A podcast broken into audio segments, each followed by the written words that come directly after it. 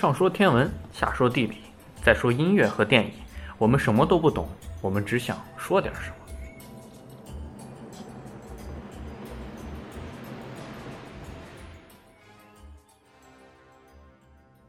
那我们现在跟大家聊聊电影。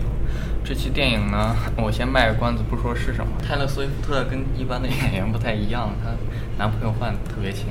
她好像最长的一个是在一起了四个月，基本上剩下都是三个月左右。应该他他今年只有二十几，然后就换了二二十多。哎呦我十十几二十个至少有。然后给每一个前男友都写一首歌，所以抖森也会写入他的歌中。那也就是说，他这个说不定是他创作灵感来源。对，好多人都这么 说。真可怕。嗯，泰勒·斯威夫特也创作了一首歌，叫《On the Wheel》，应该是这个名字。然后这首歌，他是为他的另一位前男友写的，那位前男友叫叫做杰克·吉伦哈尔，出演过。断背山的那一位，所以我们由他引到了今天我们电影的话题。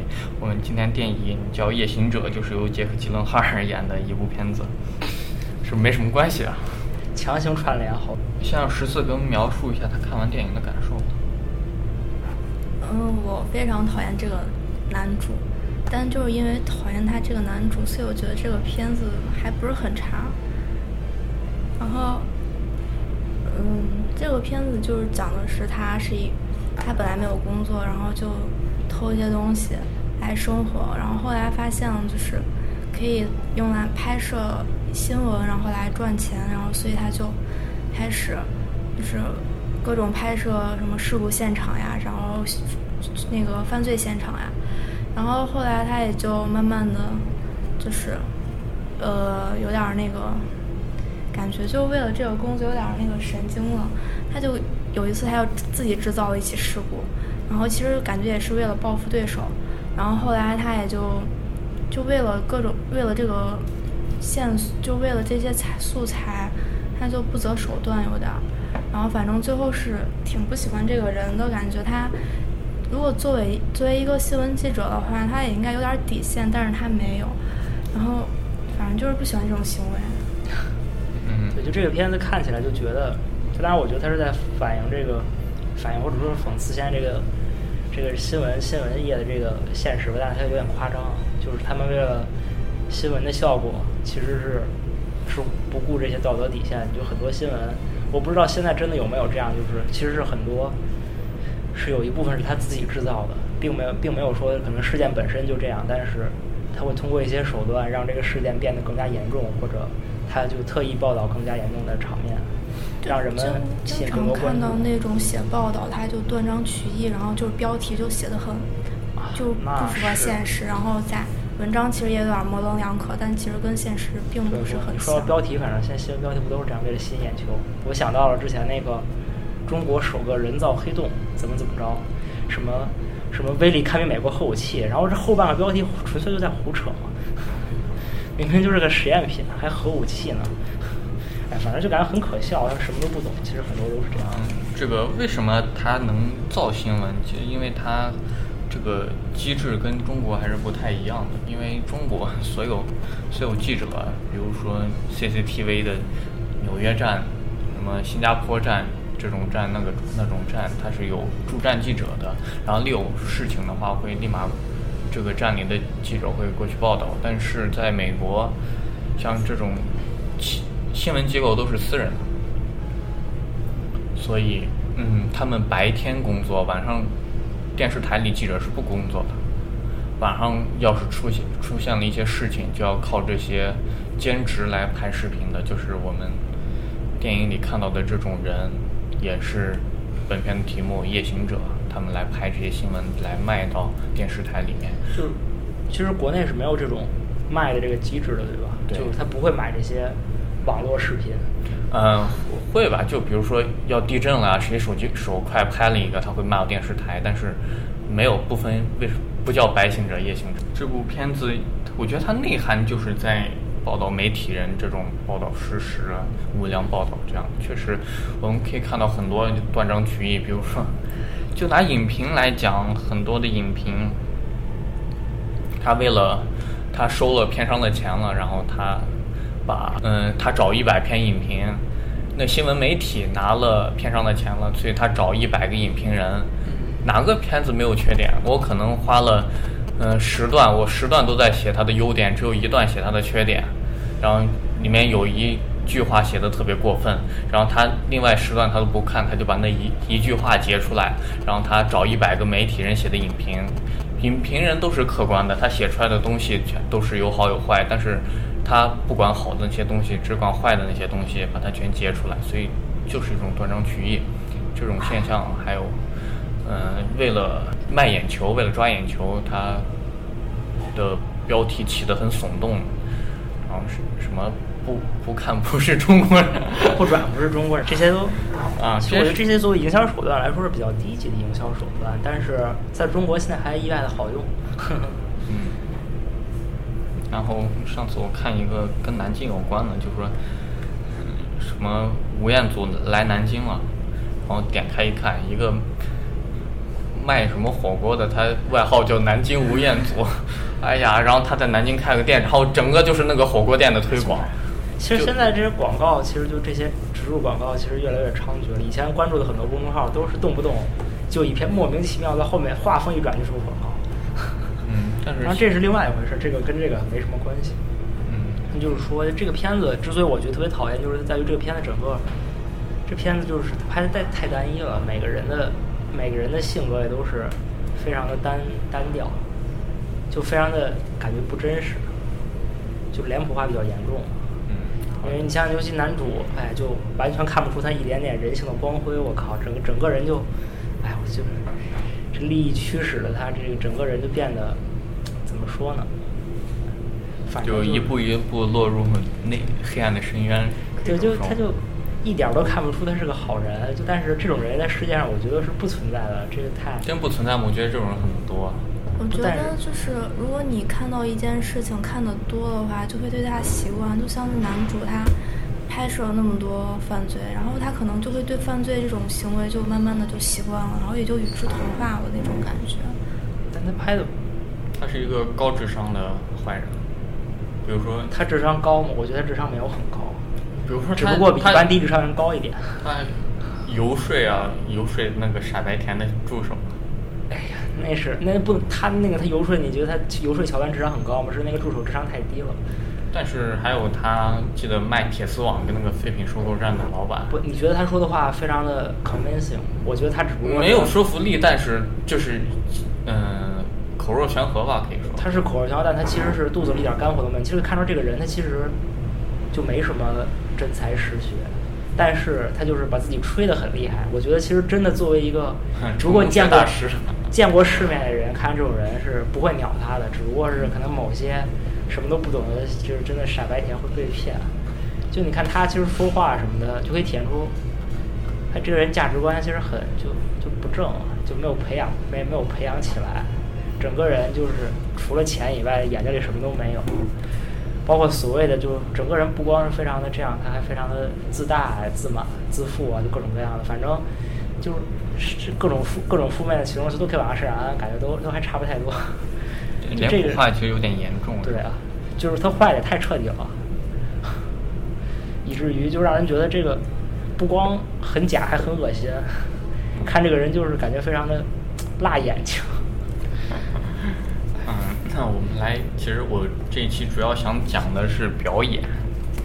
然后杰克·吉伦哈尔本人之前他是靠，他是童星，他好像成名的一部片子就是和泰勒·斯威夫特，哎，不是安妮·海瑟，忘了，反正是和一个女神叫爱情与灵药。然后后来他更有名的是李安的《断背山》，演了一个小受，所以。他其实，在角色上要求是，他做了很多尝试，跟小李一样，他是在努力的在改变大家心目中对他的一种刻板的想法。比如说，小李就认为他就应该是盖茨比那种的，穿着西装，那手端红酒，然后就眼睛脉脉含情的那一种。现在已经不美了，已经是一个肥肥大叔了。嗯，还有就讲这个东西，我就想起来，就为了改变自己形象，比如说演《哈利波特》的那一位，然后他他在演的时候，最开始拍第一部的时候，嗯，人家片方就给他签了协议，让他多少年不能换发型，然后不能做大的改动，脸上不能整形，就对他保持一贯的要求，嗯。以至于他在大众心目中就形象已经树立起来了。就是哈利然后等到哈利波特之后演完之后，然后他就为了寻找突破，他就接了很多其他很很刺激的角色，比如说他在一个忘了叫什么片子，他演一个火焰人，一个小怪兽，就那种 头上长角就没有皮肤色，全是树皮，身上全是树皮颜色的那种，全是树皮颜色、竖屏纹理的一个小精灵。他就是做动动动作捕捉是吧？就是捕捉嗯不不，就是他，应该是外面贴的什么东西，也不知道，反正脸是他的脸。然后后来他最近今年比较火的是一部片子，我忘了叫什么，应该跟荒岛有关系。然后他演一个尸体，演尸体是什么鬼？演尸体还要演吗？一个很著名的尸体。对对，那个是那比较有趣，因为那个电影是两个人，一个人在，两个人是朋友，结果一个人死了，然后他就是死的那个人。然后两个人在荒岛上怎么生存？利用他当工具，比如说把他 脖子上拴个绳拉着，然后可以当当冲浪艇。我操！然后比如说把他扔到海里，然后他睡一夜，然后把他再捞起来，早上洗脸一压他肚子喷水，然后就可以洗脸。所以你知道吗？这对一个演员的要求其实是很高的，就让他就就很有趣，能干那些事情，但他又是死的。所以所以这部片子如果咱们有机会可以聊一聊。对你说，我还想看看这叫什么名字，忘了。我回回去这部回去片查一下这部片子是话题点啊，所以所以一搜应该都能搜到。这简直，我让我想到那个蝙蝠侠的那个演蝙蝠侠的那个，他的体蝙蝠侠型好几版啊，不就是那个，除了演蝙蝠侠演过什么？就反正就体型变化特别大的，就一年可以两百多斤，一年再马上能变回一百一百二十斤，就就这是体演型起伏。本素养。哦，这部片子杰克·吉伦哈尔，你们觉得这部片子他特别瘦？嗯，我觉得他这个有点儿沧桑的感觉。对他为了这部片子，据说减减重了五十斤，减到一百斤以下，九十几斤。我就是这些演员这么减，身体也受得了。他们有方法，你看，你看小李那么胖的，他他拿滋水枪那个照片在网上不是已经火了吗？但是但是他该瘦立马又能瘦下来，娱乐圈这这他们不知道有什么秘籍，都是可以，像什么基努里维斯，他双下巴时候那那毁男神形象，但是他拍片的时候照样很帅。他们都有技巧，我也不知道什么，反正很神奇。哎学习一下。然后他为了这片子减重五十斤，怎么说？就是他自己对这部片子里面角色的形容就是饥饿的土狼，嗯，差不多。就是对利益很饥渴，然后时刻要扑倒一些利益的相关者。然后这部片子，因为他表演可能是这部片子比较有趣的一部分吧。他本人追求表演的突破，但真正有没突破，咱们一会儿再聊。我想讲一下演员的表演。广泛一点，在戏剧表演里有这么几个流派，你们知道是什么吗？不知道，你来讲一下吧。个德国人叫做布莱希特，他创作了一种流派叫做布莱希特体系，然后或者也叫离间派，就是我的演员必须是高于角色的，我演员是演这个角色之前要把他整体精确无误的分析过的，然后把他真正的内心实质来演出来，是一种表演的方法。所以这种布莱希特体系叫做方法派。我看过的一个例子，孙红雷在梅兰芳这部片子里面演，他是演梅兰芳的经纪人，然后演什么不重要，关键是有一场戏是他父亲死了。然后他在外很很久回来，突然发现父亲死了，母亲跪在门口的雪地里。然后他本人是以为是应该跟母亲一块儿坐在地上痛哭，但事实上他演的是把母亲，他什么都面无表情，然后把母亲赶紧搀起来扶回屋里。然后这时候他才内心有一个小的喷发。我觉得这就是一个很好的对人物进行分析之后。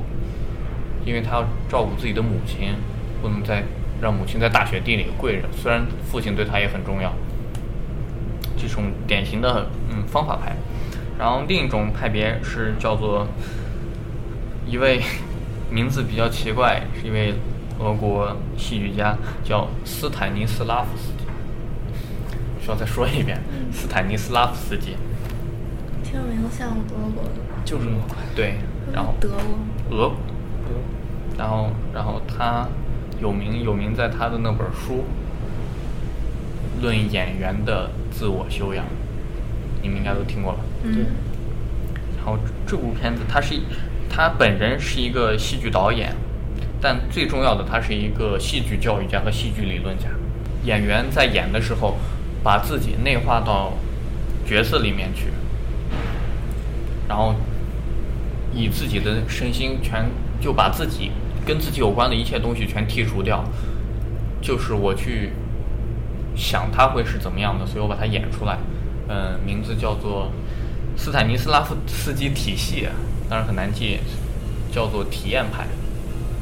听这名字，大家就可以知道大概是什么样的。嗯。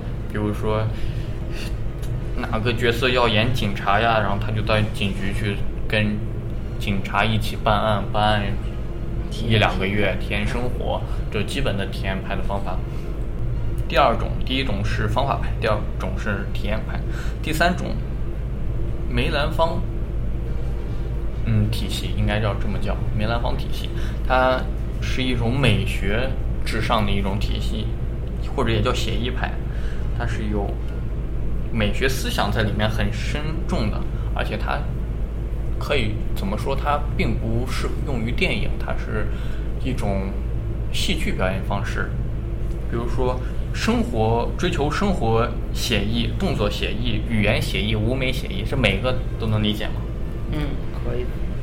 嗯，生活写意就是就是一想京剧里，它可能会合理的简化一些细节呀。比如说，他要演婚房，他可能桌上只摆两个蜡台呀。就这样，能大概有这个意思就对了。这和舞美写意差不多。然后动作写意，比如说京剧舞台上有水袖啊这些的，其实在现实生活中是跟现实生活中可以说是脱节的。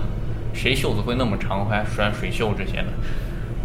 然后语言，比如说在京剧里，嗯，方言，他对方言很好的很好的外化。比如说关公，他是哪里人？他是。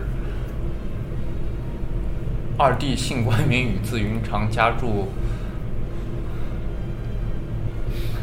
想不起来了，想不起来了，算了。大哥姓刘，名备，字玄德，家住涿州范阳郡。二弟姓关，名羽，字云长，家住山西。卡了就算了。山西蒲州县梁县，他是山西人。啊。所以你不能，但是关羽在。不，不论是各种京剧啊，什么昆曲啊，各种舞台上，从来没有让关公说山西话的，对吧？山西话，那说出来的瓮声瓮气的，肯定不适合关羽这种红脸的汉子这种英雄形象。所以这就是一种语言的美学。怎么说？他就是为了美学至上，不管它合不合理，它是美学至上的。所以这是梅兰芳表演体系。就为啥就不美学了？不不不是就。我觉得也挺正常的，咱都说普通话，他为啥就不能说不说陕山西话？那比如包括呃，你觉得山西话演关公适合吗？不是他为啥非要说山西话就要？他是山西人，当然是说山西话了。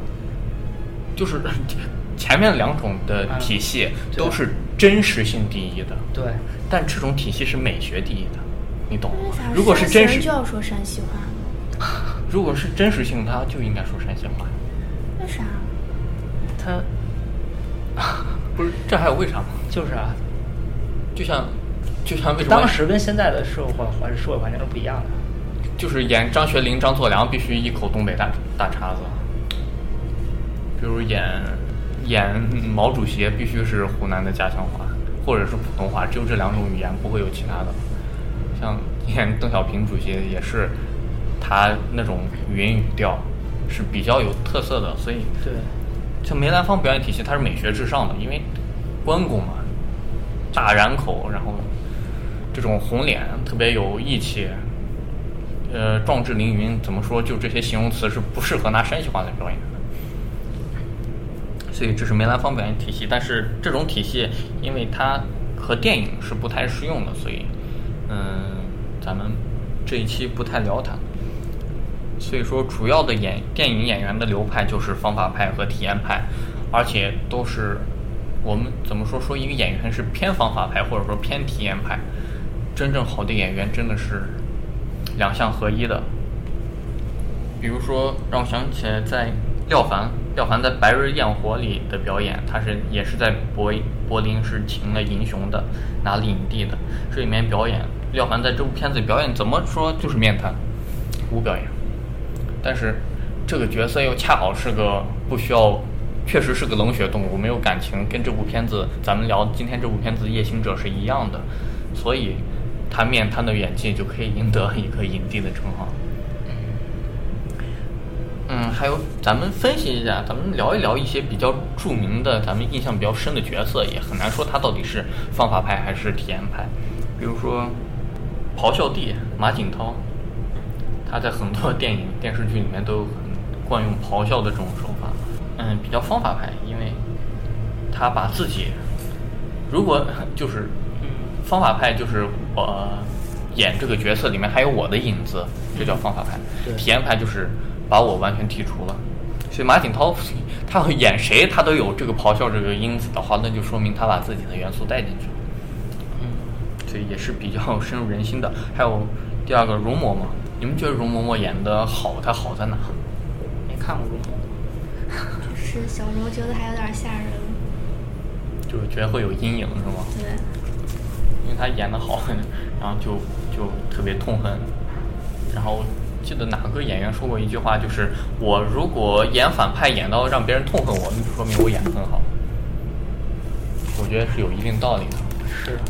但是像新版的《还珠格格》里面。大家都觉得就赶紧容嬷嬷把小燕子扎死就对了，是吧？就说明他演的并不成功了，不管是正嗯主角和反派都演的并不成功。还有一些刚刚提到容嬷嬷是小时候阴影，小时候阴影，还有另一部另一个角色也是更加深入人心，冯远征演的那一部叫《别和陌生人说话》，演家暴的那部，记得吗？就是小时候就大嘴巴子，就打老婆那种，反正是在我童年是留下了很深的阴影。而他本人，而一旦有家暴的时候，必定那个新闻的头图要用冯远征，然后必定冯远征微博会转一下，这也要用我的，然后也是比较逗的一件事情。然后还有一些就是纯是，就谈不上表演了，像李易峰啊、鹿晗呀这些人就没有表演可言。为什么讲真正的老戏骨、真正会演戏的人跟你一起演戏，能把你内心那种演演的欲望，或者说演的氛围或演的能力给调动出来，就是这样的。嗯，还有一些，比如说形象比较深刻的六小龄童，他就是真真正的，他是一个很好的体验派的演员，因为他就是演猴，他就模仿猴的动作这些。但是因为他不是一个演员出身，他是一个忘了是某种戏剧的，专门是演猴戏的。他父亲叫做六龄童，他哥哥叫小六龄童，他叫六小龄童，就是专门是演猴子的，所以叫做猴王，是那种剧种中那个戏剧中的一种剧种。所以你看六小龄童，虽然他演的。孙悟空很经典，但是他在后面很少有，很少接其他的角色，而且接了，我个人觉得也很出戏。确实是因为他在观众心中都留下了很城市化，对，很很猴机灵那种形象的，而且他在观众中形象深刻。怎么说呢？就是最搞笑是他自己讲的一个故事，是他参加一个活动，别人见他。都称呼不知道该怎么称呼，有称呼六老师的，就很神奇。然后，然后他本名姓张，文嗯，就是盖章的章。然后有叫他张老师的，那就说明他了解他。然后，但是最神奇有叫他孙老师，这就说明他这个演员本人在观众他的角色已经很深入人心了。这算体验派或者叫本色派，他在演自己戏剧舞台上的那些东西。还有一些就是没有演员，就是他从来没演过戏，比如说《踏雪寻梅》里的春夏，他只演过几部很糟糕的电视剧，他能有什么演技？他完全那些在发挥全都没有镜头感，所以他的发挥是很真实的。然后还有另一个就是比较，我认为是比较本色出演的，就是最近比较火的那个网剧《余罪》里张一山的表演。你不觉得从小看他就感觉他有点脾气？但是这个更更严重了。对，所以他表演，他他的脾气是自带的，所以他个人适合这个角色，但他在里面的表演有点过分的用力。嗯。嗯，我没看，我只是看了。嗯，然后至于其他的一些就表演。表演就很难讲方法派还是体验派，就是，比如说周星驰的无厘头，就经常出现一些很莫名其妙的笑点，但是他那些东西在他电影构建的世界里是完全行得通的，我们就看起来是不会觉得很难看。比如说功夫，功夫打架的时候把脚趾都踩扁了，我们不觉得会有什么问题，嗯，对吧？对，脑袋上插一把刀照样活着，然后。然后这种无厘头的表演，在只要在他的世界里，他自己电影搭载的一个小宇宙，他电影搭建的一个小宇宙里合理就没有问题。然后，还有一些，比如说金馆长，他他真的他不知道他自己在中国有多火，啊他本人也是演喜剧的，他那种表演方式其实有点像周星驰的无厘头表演，然后永远永远在。不该笑的时候，发出他那种很标志性的奇怪笑声，奇怪微笑，对的。所以，真正好的演员是不分方法派和体验派的，一般都是兼具的。而一些比较特例的，我们刚才也说到的六小龄童啊、周星驰这些，是不能拿一般的表演方法来划分的。而这部片子里，杰克·吉伦哈尔，他也是努力在由。在向方法派靠近，他在分析这个角色。嗯，比如说，他在给那个废品收购站老板卖铁丝网的时候，然后他你要不要招工啊？然后我之前在车库工作过，啊我现在要知道现在的社会怎么怎么样，布拉布拉说了一堆。然后你要实习吗？我实习也可以。你知道很多青年。工呃，很多有名的人都是从年轻的时候开实习开始的。他说，反正说了一大堆。然后那个废品收购站老板，让人讨厌。对，但是我觉得他人物性格还是塑造的不错的。就就是，我感觉社会上其实这种人很多啊。他虽然很招人讨厌，但是，但是他真的很能说。然后你骂他一顿，他就不吱声了。然后，但是你摆出这种性格，我就我有点奇怪啊！这是后话，咱们之后咱们之后单聊。然后那个废品收购站老板实在听得烦了，就说我才不会雇一个该死的贼。然后这时候杰克·吉伦哈尔的表演就很很有趣，我感觉很好。他拿手指了一下那个废品收购站老板，然后脸上笑了一下，然后走掉了。这是什么？我感觉很真实的一种。化解尴尬的一种方式。其实我生活中 要是化解尴尬，我也许也会这么用，因为我不知道该说什么，然后拿手指一下他，感觉要跟他开玩笑一样，他笑一下，大概是这样。所以我感觉他这块的表演，我感觉是比较认可的。那你们还觉得他的表演，或者说这部电影有什么其他的？嗯，据说他在这个里面演的就是很少眨眼睛。我其实我没有注意到，但我就是后来看到的是这样说的。就一些就是微表情的东西，呃，就是很少眨眼睛，可能可以说明一个人什么样的性格。还有比如说之前谈的聚焦里面，绿巨人马克·鲁法诺演的那个角色，他就经常的抿嘴唇，经常咬嘴唇，就说明他坚定或者怎么样。这东西我没有观察过，真正咱们观察过的话，可能会也许他真正一个很有执行力的人。很有想法的人，他在现实中会是一个怎么样的表现？会出现一种怎样的微表情？应该确实会有这样的反应。比如说一些电影学院北电，他就要求嗯那些演员在生活中经常的观察别人的微表情啊、动作，或者是观察小孩子。小孩子他没有经过社会的一些打磨，所以他的反应都很纯真。然后你对他做出一些刺激，看他会做出什么样的反应，这是最基本也最真实的反应，也是应该表现在电影里的。好，那这期就是这样，我是萨萨，我是十四，我是 March。